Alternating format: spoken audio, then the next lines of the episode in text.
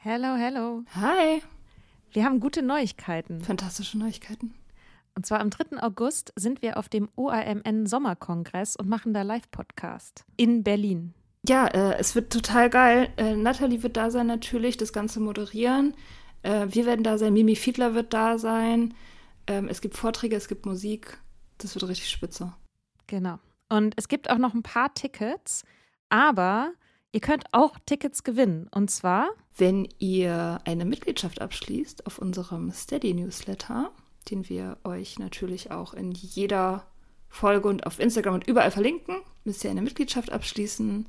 Das ist sowieso eine gute Idee. da schreiben wir nämlich einmal die Woche sehr, sehr schlaue Dinge. Ihr könnt mit Soda Club up to date bleiben und vor allem könnt ihr dieses Projekt mit am Leben halten. Genau, ihr finanziert damit auch Ingos Arbeit und unsere Arbeit und dafür kriegt ihr tolle Texte von uns und Bonusfolgen. Es sind jetzt auch schon ganz schön viele Inhalte da, weil wir machen das ja schon eine ganze Weile. Das heißt, wenn ihr jetzt eine sportbillige Mitgliedschaft abschließt, dann kriegt ihr ja die ganzen Inhalte quasi der letzten, weiß ich nicht, zwei Jahre oder so, jede Woche, also hunderte Sachen, alle gleichzeitig. Das ist total krass. Wenn ihr eine Mitgliedschaft abgeschlossen habt, könnt ihr uns eine E-Mail schreiben, schreiben, warum ihr gerne am Sommerkongress teilnehmen wollt. Und aus all denen losen wir dann die glücklichen GewinnerInnen. Yes. Mach Gut. das jetzt mal. Macht das Mach und das. alle Links findet ihr in den Show Notes. Quality sleep is essential. That's why the Sleep Number Smart Bed is designed for your ever evolving sleep needs. Need a bed that's firmer or softer on either side? Helps you sleep at a comfortable temperature? Sleep Number Smart Beds let you individualize your comfort so you sleep better together. JD Power ranks Sleep Number number 1 in customer satisfaction with mattresses purchased in-store. And now save 40% on the Sleep Number limited edition Smart Bed for a limited time. For JD Power 2023 award information, visit jdpower.com/awards. Only at Sleep Number stores or sleepnumber.com.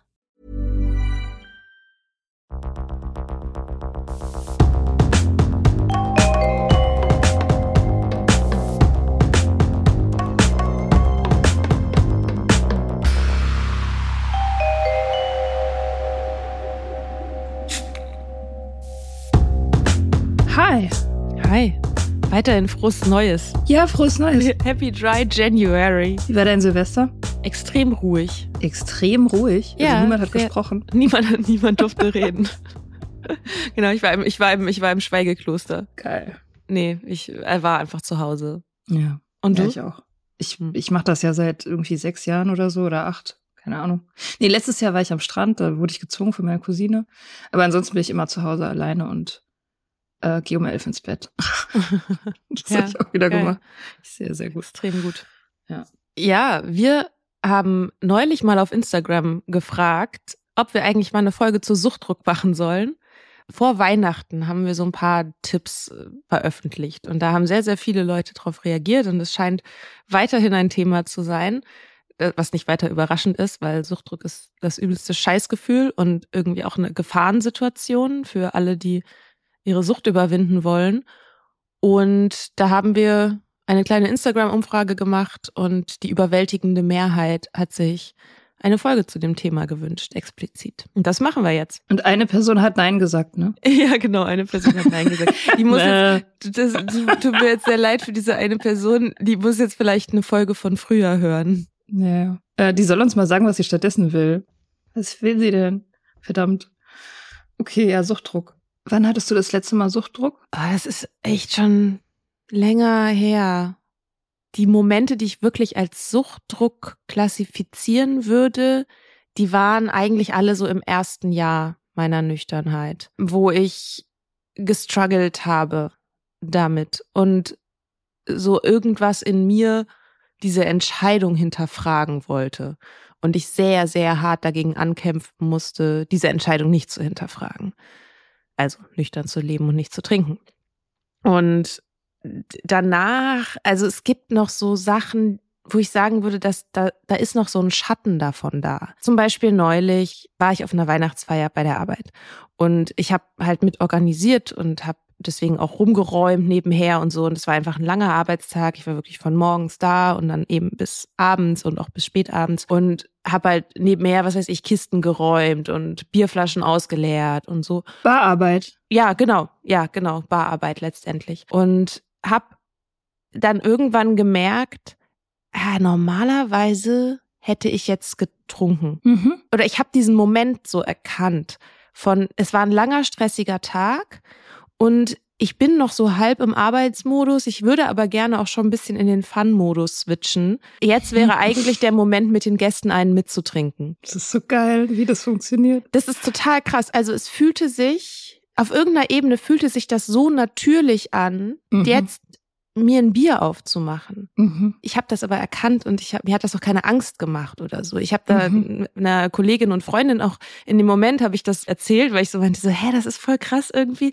Und sie hat zuerst so ein bisschen besorgt geguckt, weil sie ja meine Geschichte kennt so. Und wenn man das sagt, wenn man so weiß, okay, die Person ist trockene Alkoholikerin und sagt dann sowas wie, ja, also irgendwie fühlt sich das natürlich an, mir jetzt ein Bier aufzumachen, klingeln, klingeln da berechtigterweise erstmal die Alarmglocken. Aber ich habe das gar nicht so gemeint. Also für mich war das gar keine Frage, ob ich das Ja. jetzt mache oder nicht. Ich habe nur diesen Schatten gemerkt von dieser alten Handlung und diesem, diesen alten Bahnen, die da in meinem Gehirn noch da sind. Das war aber kein Druck. Ich habe das ohne Scheiß jedes Jahr aufs Neue, wenn der Winter anfängt. Es gibt immer, wenn der Winter anfängt, also wenn es das erste Mal richtig kalt ist und dunkel und es ist so klar, dass es Winter ist und ich gehe in so ein helles, warmes, schönes Restaurant. Mhm. Jedes Mal, wenn das das erste Mal im Jahr passiert, denke ich so, oh, Wein. Das ist Aha. wirklich, das ist so, als ob mein Blut sich erinnert. Ja. So, natürlich, also ich, ich, äh, ich erkenne das und wie du auch gesagt hast, es ist wie so ein Schatten. Ich bin weit, weit, weit entfernt, da, danach zu handeln oder irgendwas daraus zu machen oder so. Aber ich spüre es wirklich körperlich in meinem ganzen System jedes Mal. Mhm. Das ist krass. Ich weiß noch, letztes Jahr, das war auch so um diese Zeit, da war ich laufen morgens. Hier gibt's ja so eine Brücke, wo immer irgendwie Leute abhängen. Und da stand eine Bierflasche auf dem Geländer von der Brücke. Und mein Impuls war, diese Bierflasche zu nehmen und zu trinken. Also, und ich war Das so, wär, das ist kurios. das ist komplett kurios. Es ist ja auch nichts, was ich normalerweise gemacht hätte, als ich noch Ja. getrunken habe, irgendwelche äh, halbleeren Bierflaschen von Brücken zu nehmen und zu trinken. Und auch ich war, ich war joggen und war überhaupt nicht an diesem Punkt. Aber ich habe gemerkt, ach, dieser Impuls, Bierflasche, also greife ich danach, Ja. war halt da. Das ist Ja. total crazy irgendwie. Ja, aber das war Ja, auf jeden witzig. Fall, also das ist halt kein Druck, ne? Das fühlt sich nicht an wie Gefahrensituation. Mhm. Und ich kann gar nicht genau sagen, wann ich das letzte Mal genau das so gefühlt habe, weil das natürlich ein Prozess ist, wo es einfacher wird und Sachen anfangs noch super stark sind und dann aber immer schwächer werden und es schleicht sich vielleicht auch so einfach langsam aus. Also ich kann jetzt nicht sagen, das war der Tag, ab dem ich keinen Suchtdruck mehr hatte. So, das gibt's nicht. Ich weiß aber eine Situation noch sehr, sehr gut. Ich glaube, ich habe damals auch einen Text dazu geschrieben. Das war also ich war ja eine Weile arbeitslos und dann habe ich wieder angefangen zu arbeiten in einem neuen Job und es war aber ein Arbeitstag, der sehr stressig und anstrengend war. Und dieser Arbeitsweg war ja früher bei mir auch absolut der Trigger. Also das war mein Modus. Ich bin bei der Arbeit gewesen, war gestresst und bin dann nach der Arbeit in den Supermarkt gegangen. So und habe dann nach der Arbeit getrunken. Ich war in der Zwischenzeit war ich umgezogen und habe einen anderen Job gemacht und so. Also der Arbeitsweg war auch ein anderer, aber dieses Gefühl war so stark, diese Anspannung, die ich da mit mir rumgetragen habe nach diesem Arbeitstag, war so stark, dass irgendwie alles in mir gesagt hat, so ja, jetzt geh in den Supermarkt und kauf dir Alkohol. Ich kannte ja auch jedes Weinregal in jedem Supermarkt und konnte das durchgehen in meinem Kopf und bin das auch durchgegangen und dachte, okay, gehe ich dahin oder dahin und habe aber gleichzeitig gemerkt, so, ich will das überhaupt nicht und trotzdem haben diese Gedanken einfach komplett randaliert in meinem Hirn. Da, da erinnere ich mich ganz gut dran, dass ich da einfach richtig hart gekämpft habe und dann nicht getrunken. Es ist halt ein automatisierter Prozess, ne? Im Prinzip deine Gedanken, die sind also weiß ich nicht, das, die sind halt irgendwie auf eine Art machtlos gegen dieses Gefühl. Das Gefühl, das läuft halt so oder so. Ähm, also diese Prozesse, diese Dopaminausschüttung und dieses, dieser ganze Shit, das läuft halt und deine Gedanken können halt im Prinzip eigentlich nur daneben sitzen und so ein bisschen versuchen, da halt nicht drauf einzugehen, sozusagen. So als ob da so eine Horde Kinder randaliert oder so. Du kannst sie halt nicht wegmachen, es geht nicht. Ja, es ist so ein bisschen wie der Versuch, sich aus einer Panikattacke rauszudenken. Das funktioniert auch nicht. Der Teil, der, der, der Erwachsene im Gehirn, der präfrontale Kortex ist halt gerade nicht online. So. Ja, und hat entsprechend halt auch nicht die Macht, auch mit seiner ganzen geballten Kraft der der Ratio äh, gegen gegen diese Urinstinkte anzukämpfen, weil das ja. ist ja letztendlich das, ne? Das ist ein ja. das ist ein Urinstinkt. Das fühlt sich an wie das ist jetzt überlebenswichtig mhm. zu trinken oder ja. eben welche Substanz auch immer sich in den Kopf zu tun, weil man das eben halt als ein Coping-Mechanismus ja gelernt hat für sich selber und das immer wieder angewendet hat. Und den wegzulassen, signalisiert dem Gehirn ja, hey, hier fehlt was Überlebenswichtiges. Das ist ja auch mhm. das Perfide an, an Sucht, dass quasi diese Bedürfnispyramide anfängt, sich komplett auf den Kopf zu stellen, dass das Essen immer weniger wichtig wird, dass ähm, der Körper, die Beziehung, die, die Arbeit, dass alle Sachen immer weniger wichtig werden, bis halt die Substanz King ist. Mhm. Ist ja klar, dass wenn man das weglässt, äh, das Gehirn erstmal sagt, hä, hallo, das, was, wovon du mir jetzt jahrelang gesagt hast, dass das das Wichtigste ist und Prio Nummer eins, das soll jetzt hier nicht mehr sein. Was ist da los? So.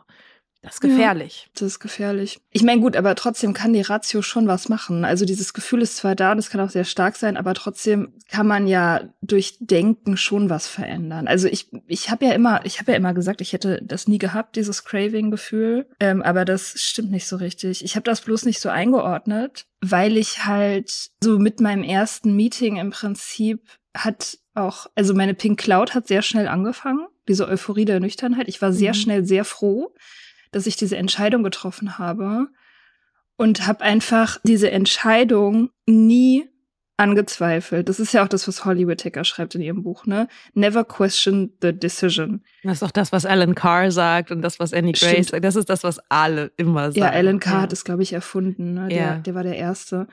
Und das war bei mir halt so. Also das war nie eine Option. Ich habe das zwar gefühlt so, dieses, also was ich eben erzählt habe mit dem Wein, mit dem, also der Geruch von Rotwein, das war ein so ein Ding wo ich halt gemerkt habe in meinem ganzen System, das war so wie, als ob halt wirklich jede Zelle sich so darauf ausrichtet. Wie dieses Auge des Saurons, weißt du, bei Herr der Ringe. Mhm. Ja, so. voll. Also der Wein voll, ist, ist da und, und alles in mir so dreht sich so nach diesem Wein. Ich bin dann halt in meinem Bewusstsein so und sitze daneben als der Zeuge von diesem Vorgang. Und es ist aber völlig klar, dieser Wein wird jetzt nicht getrunken. Also das und deswegen habe ich das auch nie als bedrohlich wahrgenommen. Ich habe das halt immer eher beobachtet. In meinem Kopf war immer klar, es ist genauso wenig eine Option wie jetzt hier aus dem Fenster springen, dass ich mhm. diesen Wein trinke.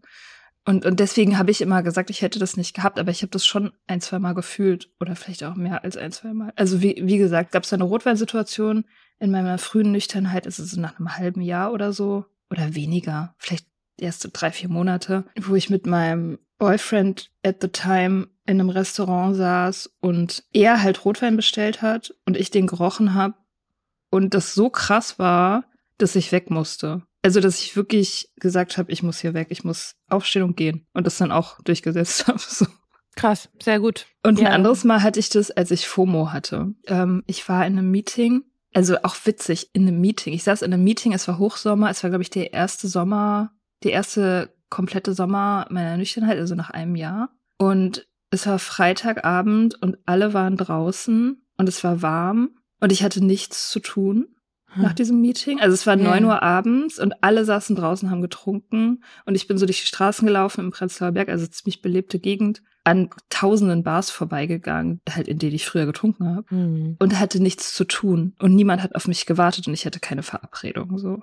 Und das war krass. Also es war eine krasse FOMO. Und dann bin ich tatsächlich in eine Bar gegangen, in der ich früher wirklich oft abgestürzt bin, die ich sehr mochte. Also ich kam da gerade dran vorbei. Ich hatte da früher in der Gegend auch gewohnt und war halt in dieser Bar immer ähm, damals mit meinem Ex-Freund. Crossroads heißt sie. Tolle Bar nach wie vor, mag ich sehr. In so einer Ecke. Ähm, und ich kannte auch den Barkeeper. Also es war alles so. Mhm. Und bin da reingegangen und habe mir ein großes Mineralwasser mit Eiswürfeln bestellt. Und habe das geäxt und dann habe ich, glaube ich, noch eins getrunken. Und dann habe ich meinem Freund Matt eine Sprachnachricht gemacht, eine sehr lange, und habe ihm davon erzählt. Und dann habe ich mit dem Barkeeper geredet, der mir erzählt, dass ich sober bin. Und der meinte, ich kannte den Typen seit Jahren, ne? der hat wirklich all meine Abstürze mit äh, verantwortet. Und der meinte, ja, er sei auch sober. Ja. yeah. Er meinte, was man so sieht in der Bar, boah, da hat man irgendwann keinen Bock mehr. Ja, krass. Das war vielleicht meine gefährlichste Situation. Aber auch das habe ich nicht als gefährlich eingestuft, weil ich einfach die ganze Zeit wusste, trinken ist keine Option. Egal wie es dir geht, du weißt ganz genau, da ist nichts für dich zu holen. So, das war immer klar. Ja. Ich weiß noch, da war die Pandemie schon losgegangen und ich war auch einsam in dem Moment und hatte nichts zu tun. Und ohne Scheiß, ich habe mich auf den Weg zum Supermarkt gemacht, habe gleichzeitig weiter irgendwie in mir gekämpft und hatte so das Gefühl, fremdgesteuert zu sein und habe mich gefühlt wie so ein Tier im Käfig das die ganze Zeit Runden läuft und raus will. Also irgendwas in mir wollte raus. Und dann stand ich vor dem Supermarkt und weil gerade die Pandemie angefangen hatte, waren die Schlangen super lang. Also die Schlange hat oh weit Dank. bis auf den Bürgersteig gereicht. Und ich habe das gesehen und dachte mir so, oh nee. Hm. und oh gut. Ich meine, ich danke mir, Pandemie. Danke Pandemie. Ich habe mir natürlich in dem Moment auch gesagt, na ja, ich will mir ja irgendwie jetzt nur eine Brause holen oder so, aber ich weiß, ich weiß es nicht. Ich weiß mhm. es wirklich nicht, weil dieser Selbstbetrug halt in dem Moment auch so an ist. Also weil ich den auch jahrelang so praktiziert habe, dass ich nach der Arbeit zum Beispiel vor dem Supermarkt stand und was weiß ich, ich will mir abends noch Nudeln machen und ich habe zwar alles dafür da und dann denke ich, naja, naja, mache ich mir vielleicht noch einen Salat dazu, dann habe ich noch einen Grund in den Supermarkt zu gehen. Ich muss mir ja auch keinen Wein kaufen, weil ich hatte mir auch vorgenommen, heute nicht. Dann stellt sich dieses diffuse Gefühl von Leere ein und diese Anspannung kommt auf und irgendwas passiert da, dass ich so denke, na ja, also klar, ich könnte nicht trinken, aber eine viel bessere Idee wäre es ja jetzt zu trinken. Und dann gibt es so ein inneres Gerangel und dann liegt Riesling auf dem Kassenband und noch Tofu, damit das Verhältnis zwischen Lebensmitteln und Suchtmitteln nicht verdächtig wirkt. So. Mhm. Und diese Situation habe ich so oft geübt, dass ich mir in dem Moment, als ich da nüchtern vor dieser langen Supermarktschlange stand, dass ich mir nicht hundertprozentig sicher sein konnte, dass das nicht angeht. Mhm. Aber letztendlich, das ist, glaube ich, auch einfach ein Punkt, der hilft, ist, wenn die Barriere zwischen einem selbst und dem Drink eben hoch ist. Das war in dem Moment, war das für mich die Schlange bis auf den Bürgersteig. Mhm. So, da war die Barriere hoch genug, damit ich einen Moment Luft habe, um das nochmal zu reflektieren und meine Prioritäten nochmal zu wägen. Das heißt, so dringend war es dann auch nicht irgendwie, dass ich mich da in diese Schlange gestellt hätte. Ja, ich, ich habe ja sehr stark Konfrontationstherapie mit mir selber gemacht von Anfang an. Das ist jetzt nicht unbedingt was, was Leute empfehlen oder was ich empfehlen würde. Das ist immer individuell. Aber ich war von Anfang an so, die Barrieren in meiner Stadt, an meiner Straßenecke sind zu jeder Tageszeit 24 Stunden, sieben Tage die Woche so niedrig, dass ich brauche was Besseres. Also die, das, es geht nicht. Ich kann nicht die Barrieren hochziehen. So, ich gehe jeden Tag an meinem Späti vorbei. Es gibt keinen anderen Weg. So, ich muss da dran vorbeigehen. Also Wein kann ich kaufen innerhalb von, wirklich, keine Ahnung, anderthalb Minuten. Mhm. In einer Minute bin ich unten. In anderthalb Minuten habe ich den Wein gekauft. Ja, ist bei mir auch so. Also ich habe auch drei Spätis und zwei Supermärkte in Ja. zwei Minuten Laufdistanz. Also das, und das ist halt so ein bisschen das Gemeine an Alkohol, ne? dass diese Barrieren einfach sehr schwer hochzuziehen sind. Ich meine, eine davon ist aber natürlich sowas wie kein Alkohol im Haus haben oder so. Oder vielleicht auch, ähm, wenn man Späti Angst hat, ohne Bargeld durch die Gegend zu laufen, zum Beispiel. Stimmt, ja, das ist in Deutschland ja immer noch ein Ding mit Karte zu bezahlen. Ja. Das, da haben wir eine Barriere, stimmt, über die ich mich sehr oft ärgere. Mhm. Ja, also ich, ich hatte diesen inneren Feind halt nie, ne? Und das glaube ich, also dass diese Stimme im Kopf, die Stimme der Ratio, wenn die Stimme der Ratio gekapert ist von diesem Dopaminsystem, ich glaube, das ist der, das ist der härteste Gegner so. Ich meine, ich, ich hatte das mit dem Gefühl, also dass ich das Gefühl habe, mein Blut erinnert sich und fließt halt in Richtung Wein und so weiter. Aber meine Ratio war halt zu keinem Zeitpunkt, also als ich dann aufgehört hatte, davor ja schon, aber danach zu keinem Zeitpunkt gekapert davon. Meine Ratio war immer so, nope, wir sind Mhm. erwachsen, wir machen das nicht, keine Chance. Und da war auch keine Debatte am Start. Aber richtig hart wird's, glaube ich, wenn deine Ratio anfängt zu argumentieren, Mhm. warum das jetzt eine gute Idee ist. Und man kann sich ja selber dann auch sehr ernst nehmen und so. Ich erinnere mich da immer an so eine Stelle in Laura McCowans Buch oder in ihrem Podcast, ich weiß nicht, wo sie das erzählt, wo sie erzählt, dass sie, nachdem sie sober geworden ist, irgendwie mit ein paar Freunden in die Berge fährt, in so eine einsame Hütte. Und sie ist die Erste, die da ankommt. Alle anderen sind noch nicht da. Und sie weiß, sie hat einen kompletten Abend oder so, wo niemand da ist, in diesem Haus. Und sie geht vorher halt einkaufen im Supermarkt. Und als sie am Weinregal vorbeigeht, sagt eine Stimme in ihr, niemand würde das mitkriegen, wenn du jetzt trinkst. Mhm. No one would know. Mhm. So. Und sie halt auch so, ne? Ähm, realisiert das, dekonstruiert das und sagt sich so, Alter, nein. So, aber wenn diese Stimme sozusagen Autorität hat und du der zuhörst, das ist richtig fies. Mhm. Und diese Stimme fährt halt auch alle Register auf unter Umständen. Mhm. Kommen die ganzen Klassiker an den Start. Mein Problem war ja gar nicht so schlimm. Einmal ist ja kein Mal. Ich habe ja schon mal aufgehört. Ich kann ja jetzt auch eins trinken und dann einfach danach nicht weitermachen. Ähm, vielleicht klappt's ja diesmal mit dem Moderieren. Ich habe mich ja inzwischen schon so entwöhnt, dass für mich der Alkohol gar nicht mehr im normalen Leben eine Rolle spielt. Das ist jetzt eine Ausnahme. Ich habe mir das ja verdient. Mhm. All diese Sachen, also die Relativierungen, die da an den Start gehen. Ja, also das, da sind natürlich auch diese ganzen Glaubenssätze über Alkohol, die da eine Rolle spielen. Ne? Das, ja, Alkohol hilft mir dabei, Situationen zu überwinden und mit Gefühlen umzugehen. All, all dieser ganze Bums. Das dauert halt auch einfach eine Weile, bis man diese Sachen für sich dekonstruiert hat und diese Statements dekonstruiert hat, dass man die hinterfragt. Und deswegen glaube ich, ist es auch extrem wichtig, dass man auch mit den eigenen Gedanken arbeitet, auch in nicht Drucksituationen, sondern dass man das auch in ruhigen Situationen schon macht, dass man sagt, okay, was denke ich denn in so einem Moment, in dem ich unbedingt trinken will? So, was, was, was sagt da die Ratio oder die angebliche Ratio, die gerade nicht so vernünftig ist? Wenn die sagt, Alkohol hilft mir, dann sich zu fragen, das auch aufzuschreiben mal und dann zu gucken, stimmt das? Ist das wahr? Ist dieser Gedanke wirklich wahr? Und dann den Gedanken auch mal umzudrehen und zu sagen, zum Beispiel, Alkohol macht mich hilflos oder Alkohol hilft mir nicht. Und dann Gründe zu finden, ganz konkrete Gründe, weshalb dieser umgedrehte Gedanke eigentlich wahr ist oder vielleicht sogar wahrer als der erste Gedanke. Und das kann man halt mit all diesen Suchtgedanken, das kann man sehr gut durchspielen. Und ich kann das sehr empfehlen, das zu machen. Ja, total. Was total gut ist einfach auch, ist Wissenschaft. Also Wiss Wissen darüber, über diese Prozesse. Ne? Das ist ja, diese Sache mit der Entspannung ist ja eigentlich so mindestens in den Top drei Trinkgründen. Mein Alkohol ist ja ein Sedativum. Der Entspannungseffekt ist ein zentraler Grund, warum wir das trinken. So, und was jetzt unsere Gründe für Stress und Anspannung sind, das ist individuell.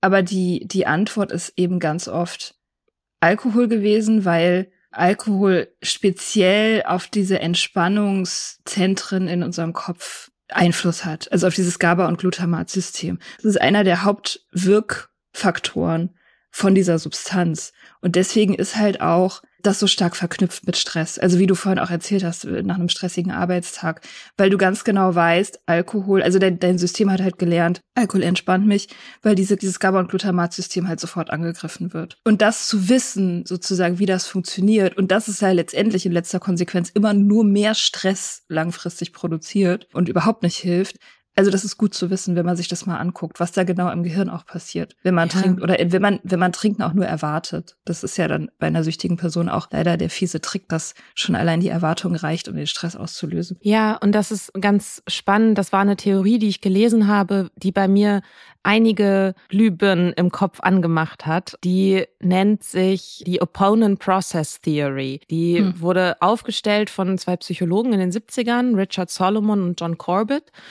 Und da geht es darum, dass im Gehirn zwei wesentliche Prozesse wirken. Ein A-Prozess und ein B-Prozess. Und dieser A-Prozess ist im Grunde das, was die Substanz mit dem Gehirn macht. Also zum Beispiel bei Alkohol, dass der entspannt, dass der euphorisiert. So, wir kennen das alle. Und der B-Prozess ist letztendlich das, was das Gehirn mit dem Alkohol macht, also der Gegenprozess dazu. Das heißt, das Gehirn, um wieder zurück in die Balance zu kommen, so der Körper strebt ja immer nach Homöostase nennt sich das, also nach Balance letztendlich. Und das Gehirn setzt halt diese ganzen Prozesse in Gang, in Reaktion auf den Drink oder egal auf welche Substanz. Und die sind immer genau entgegengesetzt zu diesem Ursprungsprozess der Droge also zum Rausch letztendlich. Zum Beispiel, man kennt das auch, was weiß ich, von Nikotin. Ja, Nikotin wirkt appetithemmend, konzentrationsfördernd und entspannend. Und jeder Raucher, jede Raucherin kennt dann den Gegenprozess und das ist halt so irgendwie angespannt zu sein und man hat Hunger und irgendwie auch Craving nach Essen und kann sich nicht so richtig konzentrieren. So, das ist genau der entgegengesetzte Prozess. Und das ist letztendlich die Coping-Strategie des Gehirns mit dieser Substanz, um zurück zu einem normalen Null zu kommen.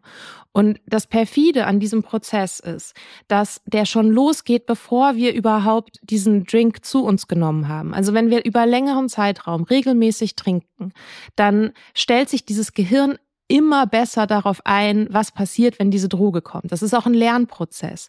Und mhm. dieser Lernprozess geht halt so weit, dass schon, wenn wir einen Trigger sehen oder wenn wir einen Trigger empfinden, also ein inneres oder ein äußeres Event stattfindet, in dem wir normalerweise getrunken hätten, dann startet das Gehirn schon mal vorsorglich diesen B-Prozess. Geiles Gehirn eigentlich, ne? Mega gut. Das ist ein das Überlebensmechanismus. Ist ja. So. Und der wird, aber dieser B-Prozess wird halt immer, immer stärker. Mhm.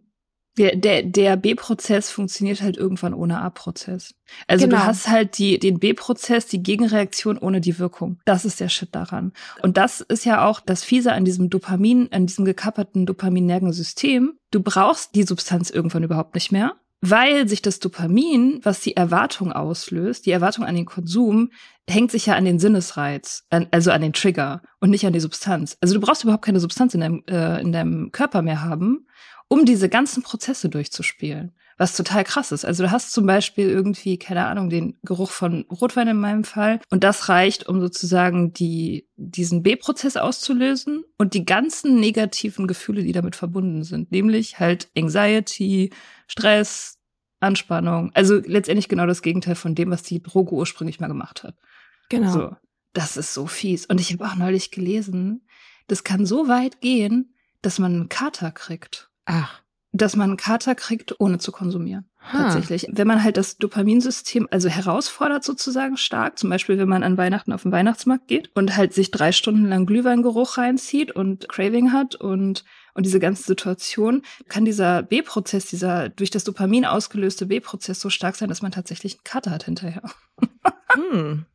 Das ist krass. Und als ich das gelesen habe letzte Woche, habe ich mich daran erinnert, dass Joe mir erzählt hat am Anfang, also nachdem sie aufgehört hat, dass sie morgens immer verkatert aufwacht und dass sie überhaupt sich überhaupt nicht erklären kann, was da eigentlich abgeht, dass sie sich verkatert fühlt am Morgen, obwohl sie nicht getrunken hat. Und das verstehe ich jetzt. Ah, ja. Weil dieser B-Prozess halt irgendwann einfach mal komplett von selber abläuft. Ja.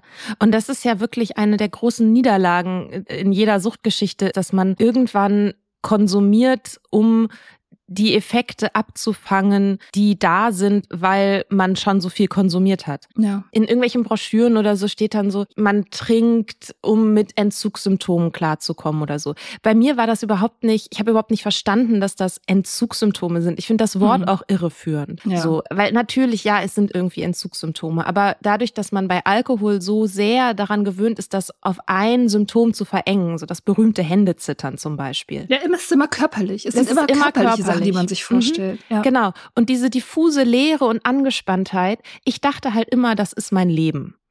Das, ich habe über, ich hab das überhaupt nicht in Verbindung gebracht damit, mit ja. dem Alkohol. Aber ich finde diesen Effekt oder wenn man dieses Modell mal durchspielt, ich hatte da einige Aha-Erlebnisse. Also zum Beispiel auch so Binsenweisheiten wie der erste Rausch ist immer der beste oder die frühen Räusche, Räusche, Rausche ja. sind immer die besten. Das ist, weil das Gehirn diese Gegenprozesse noch nicht gut genug ja. gelernt hat.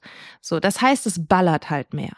Mhm. Oder auch, wenn man sich anguckt, wie sehr regelmäßige TrinkerInnen irgendwann nicht mehr betrunken werden. Mhm. Leute trinken und trinken und trinken und sie scheinen nicht betrunkener zu werden, bis sie vielleicht irgendwann aufstehen und dann umfallen. Aber man merkt es ihnen nicht mehr so richtig an, eben weil das Gehirn gelernt hat, diese ganzen Gegenprozesse schon zu starten. So, das Gehirn ist sozusagen der Substanz einen Schritt voraus und man trinkt mhm. irgendwann nur noch gegen diese Überlebensmechanismen des Gehirns an, um überhaupt noch was von der ursprünglichen Wirkung zu bekommen. Ja, um sich normal zu fühlen. Das ist ja letztendlich die letzte Konsequenz ist, dass man sich nur noch normal fühlt wenn man trinkt. Halt irgendwann ist der Genuss weg. Du bist nicht mehr in der Lage, das zu genießen. Es gibt keinen Genusseffekt mehr. Es gibt nur noch den, den Drang und den Wunsch. Also es gibt halt letztendlich nur noch das Craving. Es gibt nur noch das Dopamin und den B-Prozess. So das mhm. Wollen und den Körper, der dagegen ankämpft. Und das, äh, das Glücksgefühl und so, das findet gar nicht mehr statt. Das ist so fies. Das ist so ein fieser Witz. Und das ist so ein starker Mechanismus. Das ist krass. Ja. Und gleichzeitig ist es mega beeindruckend, was das Gehirn so macht. Ja. So, also wenn man sich das mal, ich meine, das ist krass, wenn man sich das auf was Positives äh, bezogen mal vorstellt, ja, diesen Lernprozess, wie stark das ist, wie geil das ist. So, dass, dass das Gehirn sich selber in Reaktion auf irgendwelche Substanzen so umbaut, dass es wieder ein Gleichgewicht hat. Das ist so crazy, dass ja. das geht. Und bei anderen Sachen wissen wir das ja auch ganz intuitiv. Also zum Beispiel unsere Körpertemperatur ist immer konstant mehr oder weniger bei 36,6 Grad Celsius. Und jede Abweichung nach oben empfinden wir als Fieber. Damit unser Körper auch bei diesen 36,6 Grad Celsius bleibt, auch wenn es draußen 40 Grad sind, schwitzen wir. Also wir haben eine innere Klimaanlage, damit wir nicht einfach Fieber bekommen, wenn es draußen heiß ist. So. Und wir wissen ganz intuitiv, dass wenn das nicht funktioniert, dann ist das ein Problem. Also wenn sozusagen diese inneren Regulationsmechanismen von Organen. Das gibt's ja in tausend verschiedenen Varianten im Körper. Wenn das nicht funktioniert, ja, dann ist das behandlungsbedürftig. Also ein dauerhaft aus der Balance geratenes Organ ist behandlungsbedürftig. Aber aus irgendeinem Grund nehmen wir das halt bei dem Gehirn einfach nicht so stark wahr, weil wir das noch anderen Sachen zuschreiben. So, weil wir dann sagen, ja, das vielleicht, ja, wieso wie ich das gesagt habe, so, naja, das ist auch einfach mein Leben. So. Na. Ja, es ist ja auch es ist so schwer, das zu trennen. Also ich glaube, sehr viel davon ist zurückzuführen auf diese mangelnde Bildung, die wir haben, was körperliche und psychische Abhängigkeit betrifft. Mhm. Ne, wie, wie vorhin gesagt ist, man assoziiert halt nur körperliche Symptome mit Entzug zum Beispiel und nicht irgendwie Traurigkeit und, und Stress und Anxiety und so. Das ist alles, fällt halt alles irgendwie so im allgemeinen Wissen nicht unter unter die Überschrift Entzugserscheinungen, obwohl es halt eine ist. Und das liegt halt irgendwie daran, dass wir die psychische Abhängigkeit nicht so richtig ernst nehmen, obwohl die eigentlich das Problem ist. Also die mhm. körperliche Abhängigkeit ist ja verglichen mit der, mit der Macht der psychischen Abhängigkeit totaler Witz. Also bei den meisten Drogen, sage ich mal, bei Nikotin und Alkohol ist die körperliche Abhängigkeit ja, also verglichen mit der psychischen recht schnell und einfach zu handeln. So dauert nicht mhm. lange. Und aber trotzdem sagen ja auch immer noch viele Ex-Trinkerinnen, ja, ich war ja nur psychisch abhängig. So als wäre das nichts. So als wäre das irgendwie nicht ernst dann, mhm. wenn man noch nicht körperlich abhängig ist. Aber das ist ja irgendwie, das ist es ja. Das ist ja das, das Problem und das Schwierige so an der Abhängigkeit, nicht das Körperliche. Das merkt man ja auch daran, dass, dass man noch Suchtdruck haben kann, auch wenn der akute Entzug, sag ich mal, der körperliche Entzug durch ist. Mhm. So, es gibt einen Begriff dafür, das heißt PAWS, das ist äh, P-A-W-S, also ja, Post-Acute Withdrawal Syndrome, also das postakute Entzugssymptom, also das, was auftritt, nachdem quasi der akute Entzug gemacht ist. Und das ist so ein Effekt, den ich habe den, ich hatte das und war davon ein bisschen überwältigt, dass ich nach einem halben, dreiviertel Jahr oder so so ein paar Tage hatte, wo es sich angefühlt hat wie am Anfang. Und hm. ich konnte es mir nicht so richtig erklären und ich kann es mir auch bis heute nicht so richtig erklären. Also warum genau das so ist, also oder warum man das hat oder viele Leute das haben, aber es ist, glaube ich, was, was, was gut ist zu wissen, dass man damit nicht alleine ist und dass es das gibt, dass das auftreten kann, dass man nach einem halben, dreiviertel Jahr oder wie auch immer nochmal so ein richtiges Craving kriegt. So. Und bei mir hat das auch ein paar Tage naja, nicht konstant angedauert. Das wäre auch falsch, weil Craving geht halt auch vorbei. Also dieses ganz, dieser ganz akute Suchtdruck, so, der dauert, was weiß ich, zehn Minuten, 20 Minuten vielleicht. Aber das waren so Wellen, durch die ich da so durch bin. Und da kamen sehr viele auch alte Gefühle hoch. Ja, die mir so eine Dringlichkeit gegeben haben, da jetzt Alkohol draufkippen zu wollen. Und ich weiß das auch noch so genau, weil das für mich ein Moment war, in dem ich eine für mich Schlüsselfrage gefunden habe, die mir hilft. Und ich habe das schon ein paar Mal im Podcast gesagt, aber ich sage es auch nochmal. Und das war die Frage, will ich trinken oder will ich ein Gefühl beenden? Und die Antwort war, ich will hier ein Gefühl beenden. Mhm. Also zu erkennen, dass es nicht der Drink ist und all die romantischen Vorstellungen, die für mich da dranhängen, sondern dass es hier einfach ganz klar darum geht, ah ja, ich will mich betäuben. Es ist hier, das ist nur ein Werkzeug, das ist ein Stellvertreter, um etwas anderes zu erreichen. Und die Frage ist erstmal, was will ich erreichen und ist das Werkzeug, was ich mir gerade hier äh, suche, also den Alkohol, ist das wirklich das, was dagegen hilft? Natürlich ist es das nicht. Ja, Spoiler, die Antwort ist immer nein. Spoiler, ja. Ähm, ja. Also wenn ich gerade so wütend bin, dass ich überhaupt nicht weiß, wohin mit meiner Wut, dann ist Alkohol nicht die Lösung dafür. Ähm, und dann ist Alkohol auch nicht das Werkzeug, was mir hilft, um besser damit fertig zu werden.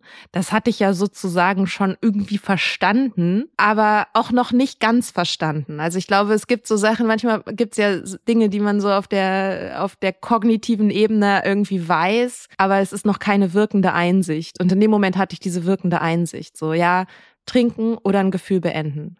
Es ist ein Gefühl beenden. Es geht gar nicht um den Alkohol. Es geht hier um mich. So. Und es geht um Bedürfnisse von mir, die gerade nicht erfüllt sind. Und es geht um emotionale Zustände von mir, die ich gerade nicht aushalten will. Was kann ich stattdessen machen? Was ist das, was jetzt mir helfen würde? Und ich glaube, da sind wir eigentlich auch schon bei diversen Strategien, die man anwenden kann, wenn man sowas fühlt. Und das ist ja, eine Sache haben wir schon gesagt, das ist Glaubenssätze in Bezug auf Alkohol zu dekonstruieren, auch in nicht akuten Situationen. Es ist für mich, war es, mir diese Frage zu stellen und das auch als eine Information zu nehmen. Also das Craving gibt eine Information. Und zwar entweder, ich bin hier gerade in emotionalen Zuständen, die nicht angenehm sind. Was ist da los? Es gibt Bedürfnisse, die gerade nicht befriedigt werden. Was sind die eigentlich? Fühle ich mich gerade einsam? Bin ich gerade gestresst? Fühle ich mich überwältigt von Sinneseindrücken? Fühle ich mich unverstanden? Fühle ich mich ausgeschlossen?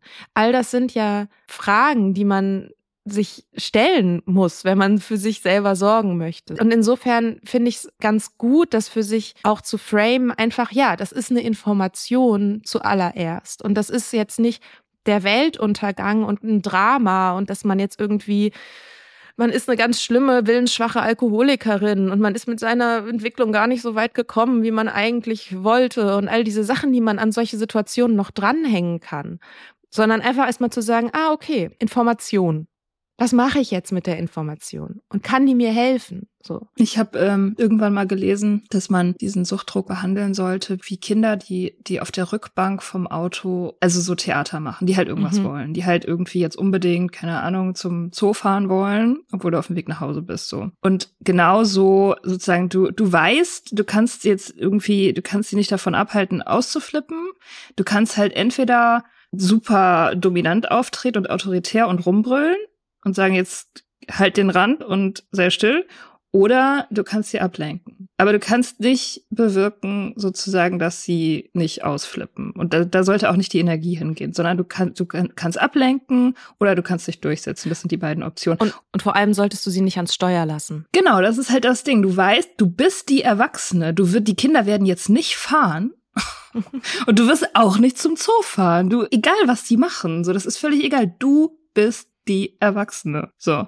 Und das, äh, das finde ich irgendwie ein total gutes Bild dafür. Mhm. Und ähm, ich meine, es hilft auch, seine Trigger einfach sehr gut zu kennen, weil ich meine, ich weiß jetzt nicht, wie es in der Langzeit, also nach Jahren oder so ist, wenn man das da noch mal hat, aber in der Anfangszeit ist es auf jeden Fall so, dass man dass man gut feststellen kann, finde ich, was die speziellen Trigger sind und die sind ja eigentlich bei bei allen Leuten irgendwie unterschiedlich, ne? Das man denkt halt immer so an eben Geruch oder oder oder so ähm, von von Alkohol oder den Geräusch von Eiswürfeln im Glas oder äh, oder einer Bar oder sowas oder einem Nachhauseweg. Aber das können auch viel subtilere Sachen sein. Das kann auch ein, eine bestimmte Person sein zum Beispiel, eine Person oder eine Tageszeit oder eine Jahreszeit oder eine Tätigkeit, die man halt immer mit, mit Trinken verknüpft hat, zum Beispiel abends kochen. Ein Freund hat mir mal erzählt, irgendwie ist es 19 Uhr und er kocht und das ist halt irgendwie, da geht halt das Licht an bei ihm mit Wein. Und wenn man das weiß, wenn man diese, diese Trigger kennt, dann kann man die, erstens kann man die halt mega gut dekonstruieren, wenn man sich selber dabei beobachten kann und sagen kann, ah, guck mal, krass, es ist 19 Uhr und jetzt kriege ich auf einmal Bock da drauf. Den ganzen Tag habe ich nicht dran gedacht. So, und jetzt versuchst du mich hier irgendwie wieder zu kriegen. Dopamin, kleiner Ficker. so, so, und ähm, also, dass man das einfach beobachtet an sich selber, was einen triggert und dann hat man halt die Wahl. Dann kann man halt, wenn man noch schwach ist, wenn man am Anfang steht von der Nüchternheit, kann man dann einfach diese Situation meiden, schlicht und ergreifend. Also dann halt nicht an der Bar vorbeigehen, nicht auf den Weihnachtsmarkt gehen, nicht am Supermarktregal vorbeigehen und so. Dass man das dann einfach nicht macht oder nicht auf Dates gehen oder whatever, diese bestimmte Person halt meiden. Oder wenn man stabil ist, dann kann man halt Konfrontationstherapie machen, so wie ich das gemacht habe, und diese Erinnerung überschreiben. Weil mhm. das passiert ja dann irgendwann. Also wenn du je, je öfter du dich der Situation dann aussetzt, ohne zu trinken, wird die, also die ist dann halt irgendwann kein Trigger mehr. Ja, und ich glaube, ein großer Bereich ist aber auch die Vorsorge, dass man mhm. ähm, nicht wartet, bis es super schlimm ist, sondern schon vorher guckt, okay, wie, wie fühle ich mich eigentlich? Also ich weiß, das ist im Alltag super schwierig und ich hatte das mit Zigaretten, dass ich quasi meinen Nikotinrückfall schon am Horizont sehen konnte, weil ich gemerkt habe, weil ich schon gemerkt habe, ich gehe immer wieder über meine Grenzen und ich habe eigentlich gar nicht mehr die Kraft und jetzt ist das auch noch eine Situation, in der ich mich nicht wohlfühle und ich nicht weiß, was ich mit meinen Händen machen soll und so weiter und so fort. So, ich konnte das schon irgendwie sehen, so ein bisschen an der Peripherie meiner Wahrnehmung. Also ich hatte das nicht ganz stark fokussiert, weil ich ja sowieso schon so gestresst war und gar keine Zeit hatte für meine Bedürfnisse. Das ist aber dann das, was passiert irgendwann, dass man in so eine Situation ist, in der man vielleicht sich schon irgendwie ein bisschen schwach fühlt, weil man so oft über seine Grenzen gegangen ist und dann ist sozusagen der letzte Trigger, der kommt, ist dann halt der, der anstrengend wird. Und dass man schon vorher schaut, kündigen sich vielleicht schon im Vorfeld diese Gedanken an, dieses Bedürfnis. Ist es vielleicht am Anfang noch schwach und man macht es, man schiebt das aber vielleicht weg oder so. Das ist, glaube ich, auch ganz sinnvoll, dass man einfach schaut, wo kann man Vorsorge für sich treffen, dass man irgendwie auf ein Meeting geht oder mit jemandem drüber redet. Das war auch das, wir haben auf äh, Instagram auch gefragt, so was euch geholfen hat, so bei Suchtdruck. Und eine der häufigsten Antworten war reden. So, mhm. also redet mit den Leuten darüber, weil sobald man das ans Licht zerrt und sobald man ein Gegenüber hat und sich aufmacht und ehrlich ist, geht halt auch ein Stück von diesem Druck einfach weg. Das ist echt mhm. magisch.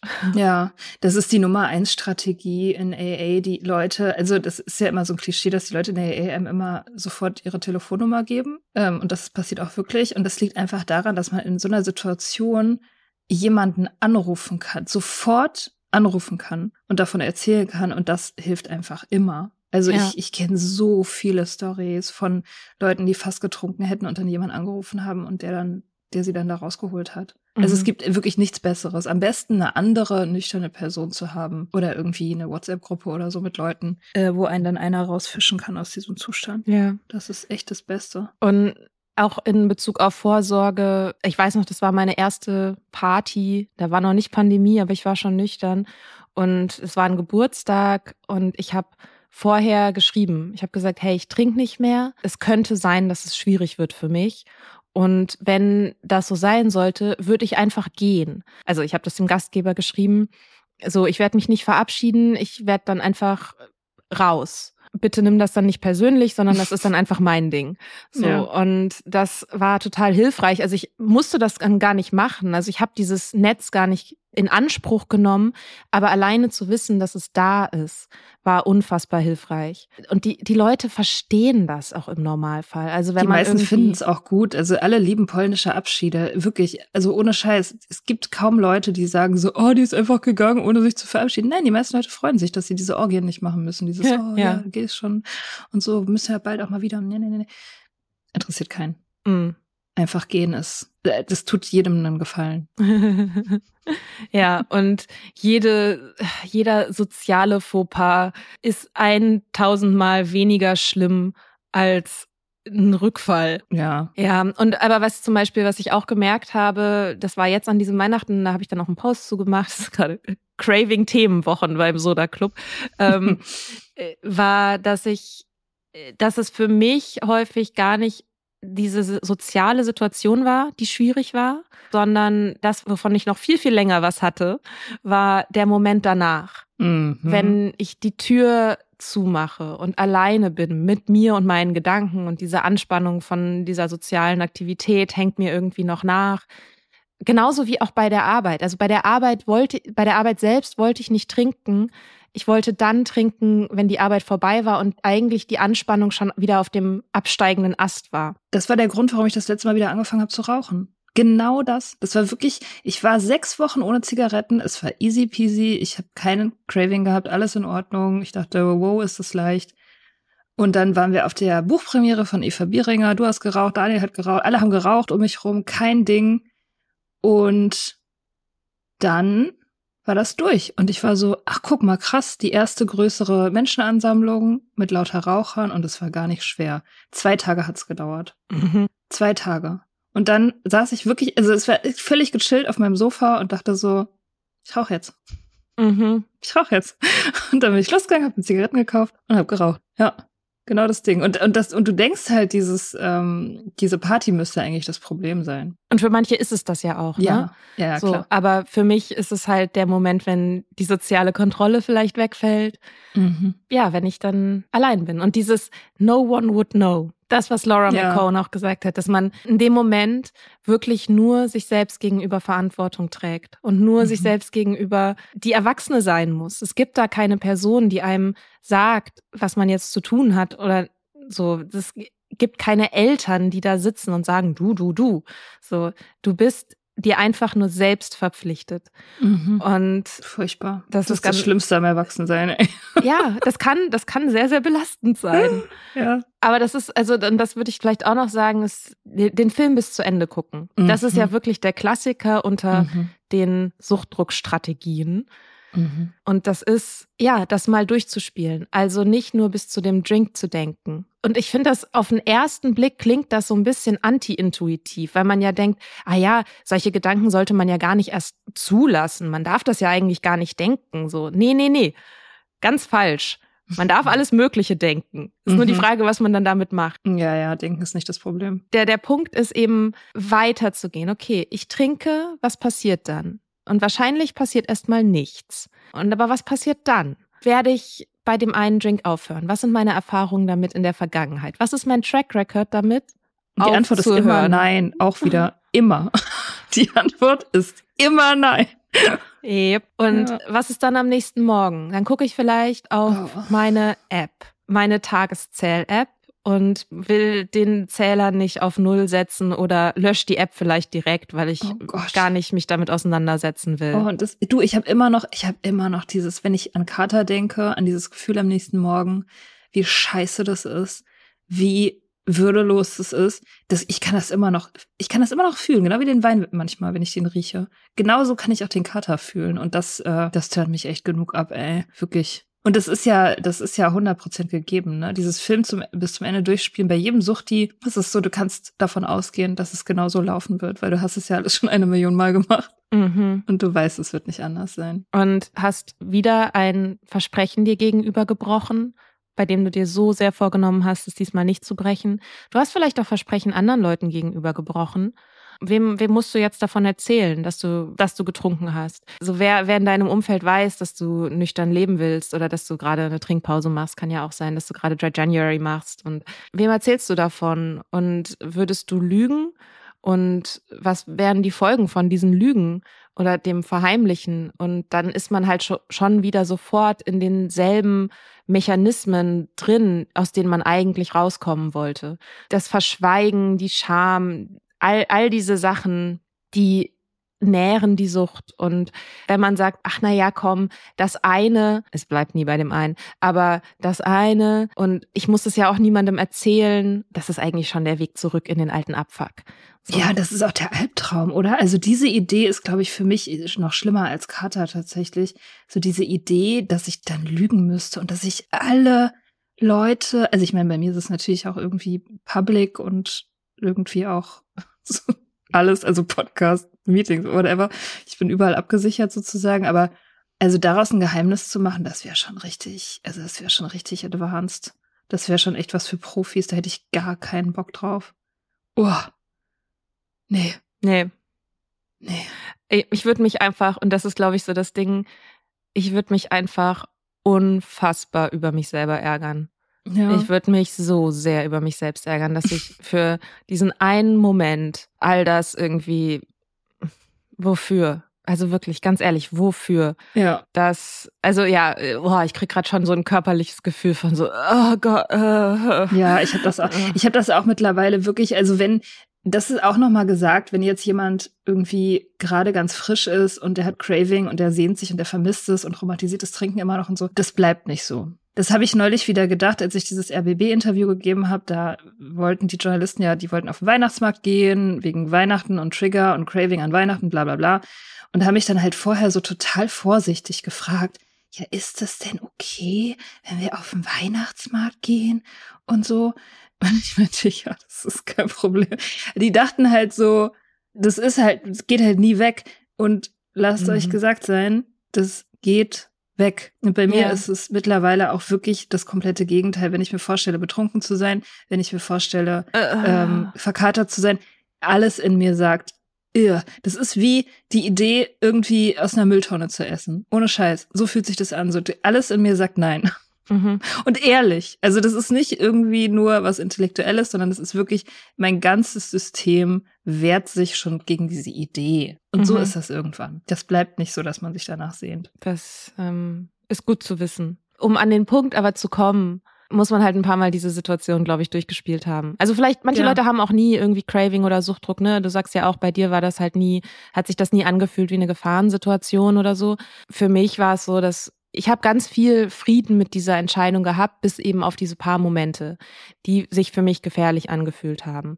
Die hören aber irgendwann auf. Und auch Craving hört auf. Also das ist auch eine Technik, die auch viele Leute geschrieben haben, dass sie die anwenden, ist, sich zum Beispiel einen Timer zu stellen und zu sagen, okay, ich, ich muss gar nicht über morgen nachdenken, sondern nur über jetzt. Und jetzt gerade trinke ich nicht. Und wenn ich zehn Minuten nicht schaffe, dann schaffe ich fünf Minuten. Und wenn ich fünf Minuten nicht schaffe, dann schaffe ich zwei Minuten. Und wenn ich zwei Minuten nicht schaffe, dann schaffe ich jetzt.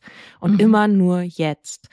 Und das ist auch so ein, ein Weg, um sich das Warten zu vertreiben, bis dieses Scheißgefühl weggeht. Und das ist halt das Ding so, das glaube ich, woraus sehr viel Leid entsteht oder wie man das auch noch größer machen kann, wenn man große Geschichten da dran hängt.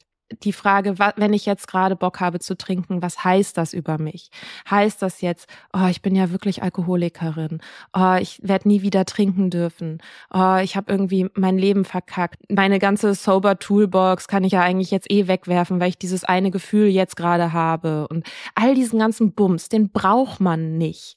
Und man muss sich dafür auch nicht schämen, so, weil das ein völlig normaler Gehirnprozess ist, der da bei einem losgeht. Ja, da kann man drüber reden, da kann man Licht drauf scheinen, da kann man mit umgehen lernen und das wird weniger. Je häufiger man solche Situationen erlebt und nicht diesem Impuls nachgeht, desto einfacher wird das. Jedes Mal wird es ein bisschen einfacher. Ja, voll, weil das Gehirn lernt ja ähm, nicht nur die schlechten Sachen, sondern auch die guten Sachen. Sehr, sehr gut und nachhaltig. Und irgendwann hat man dann halt einfach diese ganzen Erinnerungen überschrieben und die ganzen Trigger überschrieben und das Dopamin wird halt einfach nicht mehr aktiviert bei den Triggern. Das ist halt irgendwann geht das auf Null. Also bei mir ist es halt wirklich auf Null. Abgesehen jetzt von diesem einen Wintertag einmal im Jahr gibt's für mich keine Trigger mehr. Keine Situation in meinem Leben mehr ist mehr verknüpft damit. Und deswegen ist das auch, äh, ist es tatsächlich auch durch einfach. So. Ja, das ist bei mir so, dass ich diese Gedanken ab und zu so durch meinen Kopf schießen. So, das flackert ab und zu so auf. So dieses, hm, was wäre eigentlich, wenn ich trinken würde? Oder vielleicht könnte ich ja jetzt doch, könnte ich eigentlich? Oder so. Und mhm. das sind keine, das ist dann kein Suchtdruck mehr. Das sind irgendwie, das fühlt sich an, als würde etwas anderes in mir das denken. Mhm. Und ich muss das überhaupt nicht mehr ernst nehmen. Das ist ja wie ein Kind auf dem Rücksitz, das sich äh, inzwischen ziemlich beruhigt hat, aber ab und zu noch sagt, ich will aber Eis. Und man denkt sich so, mhm. nee, kriegst du aber nicht. So. Pech. Pech. Ja. Genau. Irgendwann, irgendwann hört man auf, die ernst zu nehmen. Oder man darf sich das auch erlauben, dass man einfach denen gar nicht mehr so große Beachtung schenkt und keine riesigen Geschichten mehr da dran hängt. Voll. Kurzer Hinweis. Ich habe äh, zu diesem ganzen A-Prozess und B-Prozess habe ich auch einen Text geschrieben, den wir in die Show Notes tun. Der heißt Was ist Suchtdruck, falls ihr das nochmal nachlesen wollt. Es ja. gibt auch ein cooles Buch dazu, Never Enough mhm. heißt es, von einer Wissenschaftlerin, die früher selbst abhängig war, ich glaube von Cooks oder so, ich weiß nicht genau. Alle möglichen, die war, die war also wild. Sehr aktiv. Und ist dann, ja genau, Judith Grisel heißt die. Und genau. die ist äh, Mitte 20, glaube ich, ist sie sober geworden. Und das ist dann Neurowissenschaftlerin geworden. Und das ist ganz cool, das Buch. Ich glaube, es gibt's nur auf Englisch. Aber Ach. sie schreibt eben über die ganzen neurologischen Prozesse, die abgehen, aber kennt eben auch von sehr, sehr vielen Drogen die Wirkung und kann das abgleichen. Mhm. Und von der, da habe ich auch das erste Mal von diesem A-Prozess und dem B-Prozess gelesen. Das greift sie auf. Das ist ja, wie gesagt, ursprünglich von diesen beiden Psychologen, Richard Solomon und John Corbett. Genau. Also das ist, wenn man da so ein bisschen tiefer einsteigen will, ähm, und Englisch spricht, ist das auf jeden Fall, ja, ist das cool. Ja, aber erstmal Mikas Text lesen. Erstmal meinen Text lesen. ja. ja, und äh, ihr könnt ja unter der Folge auf Instagram eure Trigger und Craving-Tipps auch nochmal auflisten für die anderen, was ihr so macht. Es gibt auch ein Story-Highlight, wo ich ein paar Sachen gesammelt habe. Genau. Da könnt ihr auch reinschauen. Ich würde sagen, lasst es euch gut gehen. Hoffentlich habt ihr keinen Suchtdruck. Und wenn ihr welchen habt, rausgehen, einmal um Block rennen, hilft. Hm. Reden hilft. Reden hilft. Film genau. zu Ende schauen. Schreiben auch gut, ablenken. Großes Glas Wasser trinken. Zähne putzen, kalt duschen. Mm, oh ja, mm. kalt duschen. Also alles, was den körperlichen Zustand ändert, ist auch immer gut. Ja, genau. Anyway. Ähm, ja, dann. Habt einen schönen Sonntag. Schönen Sonntag und einen fröhlichen, trockenen Januar. Bis bald. Bis bald.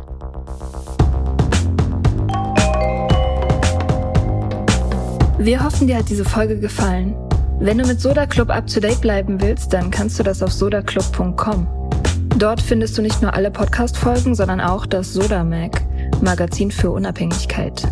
Wenn du Steady-Mitglied wirst, kannst du unsere Arbeit unterstützen und bekommst noch dazu unseren Newsletter voller geiler Bonusinhalte. Schreib uns für Feedback, Fragen und Themenvorschläge. Wir lesen alles. Und wenn du uns Sternchen bei Apple Podcasts und Herzchen bei Instagram gibst, dann lieben wir dich für immer. Bis bald auf sodaclub.com.